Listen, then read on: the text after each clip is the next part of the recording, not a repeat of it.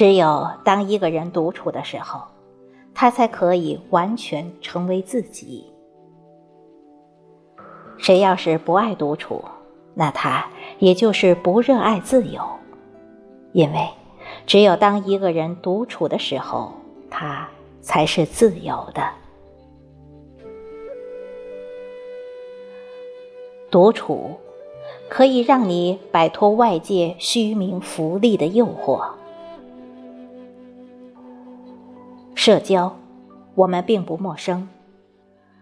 从早上睁眼开始，拿起手机浏览信息，出门逢人打招呼，一起吃饭聊天，这些都是再平常不过的社交。出门靠朋友。朋友多了，路好走。很多人因为这些话广交朋友，为了社交而社交，不愿意面对独自一人的时光。太多人给社交贴上了一个崇高的标签，却给孤单下了一个不堪的定义，所以就给了太多年轻人错的引导，总是让他们觉得。宁可在失败的社交里哭，也不在成功的独处中笑。网上流传着这样一个故事：你是砍柴的，他是放羊的，你和他聊了一天，他的羊吃饱了，你的柴呢？我们可以这样想：砍柴的赔不起放羊的。聊了一天，并没有带来任何有用的价值，这样低品质的社交有何意义？生活中很多社交是无用的，看似有别人的联系方式，但当你需要帮助时，也不过是白打了一通电话。电视剧《欢乐颂》中的樊胜美不就是这样吗？作为资深人士，号称手上有很多人脉。然而，在他的父亲病倒、急需借一大笔钱时，那些所谓的大老板追他的人都找各种借口拒绝了。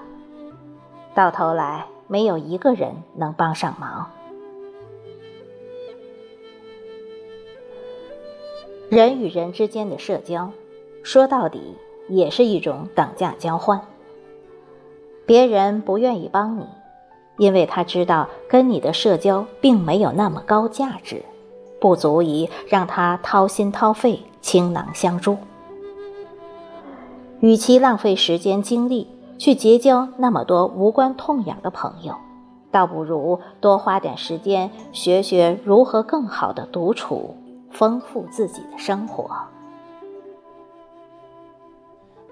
林徽因说过。真正的淡定，不是避开车马喧嚣，而是在心中修篱种菊。如果想衡量一个人的内心有多强大，就看他能不能一个人独处。独处能帮我们守住内心，让我们用心去感受生活的真谛，用心去总结癫狂嘈杂的生活带给我们的启示。这是一个人成熟的标志，也是一个人变得强大自立的标志。这时的我们，更多的是凭信念在关照自己的内心。只要相信自己，就会无比坚定。这时我们也是孤独的，但只有耐得住孤独和非议，才能找到最真实的自己。独处是最好的增值期。在中国功夫里面，有一门独特的修炼方法，叫闭关。在一段时间内与外界隔绝，潜心修炼武学。而在功夫的世界里，绝顶的武学都是在独处的时候创造出来的。而作为咏春拳。乃至中国武术一致推崇的一代宗师叶问，最喜欢的就是与木人桩独处。也许正是在这种孤独与静寂中，才探索出一套最权威的中国传统武术实战套路，最后载誉全球。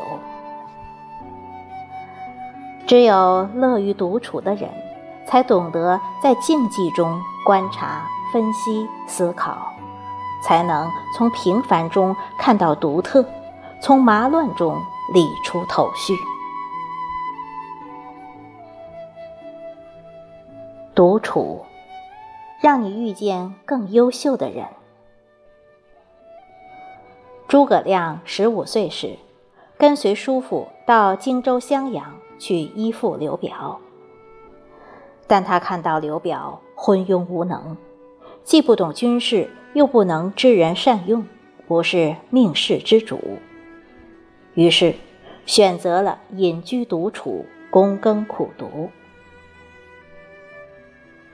隐居的十年间，他广交江南名士，密切注意时局的发展，所以对天下形势了如指掌。每自比于管仲、乐毅，智谋才智皆不输给任何人。后来，在徐庶的推荐下，刘备三顾茅庐请他出山，由此他也得以大展抱负。匡扶天下，人在独处之下，反而能摒除一切杂念，更清晰地认识自己，更全面地观察周围环境变换，让自己获得更优质的提升和机会。当你足够优秀时，自然会吸引同样优秀甚至更优秀的人。优秀的人往往不合群。其实，一个优秀的人往往更有逆流而上的勇气，更耐得住寂寞。而且，优秀的人不是不合群，只是比起跟话不投机的谈话对象瞎扯，孤独更像是一种享受。人，要么庸俗，要么孤独。人要有群处的记忆，更要有独处的勇气。但值得一说的是，那种能成就自我的孤独，才是区别平庸的最直接途径。